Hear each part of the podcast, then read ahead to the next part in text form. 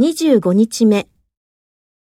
筆記、为了拿驾照，我在这所驾校已经学了三个多月了。由于我不是日本人，因此在学习上存在着语言障碍。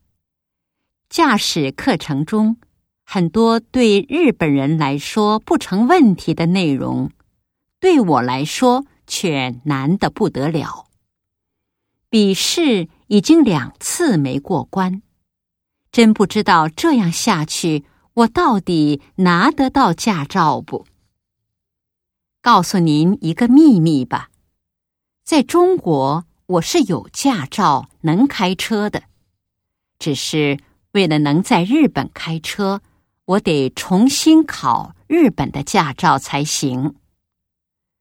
在交通规则。及驾照制度方面，中国和日本确实存在着许多不同。首先，中国的车辆是右行，而日本则是左行，光这一点就得适应一段时间。另外，日本的很多驾校为了吸引学员，弄得像高级沙龙似的。我第一次进去的时候，还以为自己走错地方，走到高级饭店里了呢。同时，驾校老师的态度都比较和蔼，让我挺放心。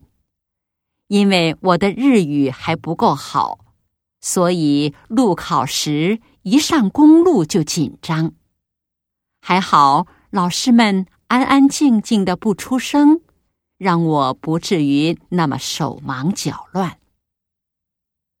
现在我唯一的希望就是最终考试能过关。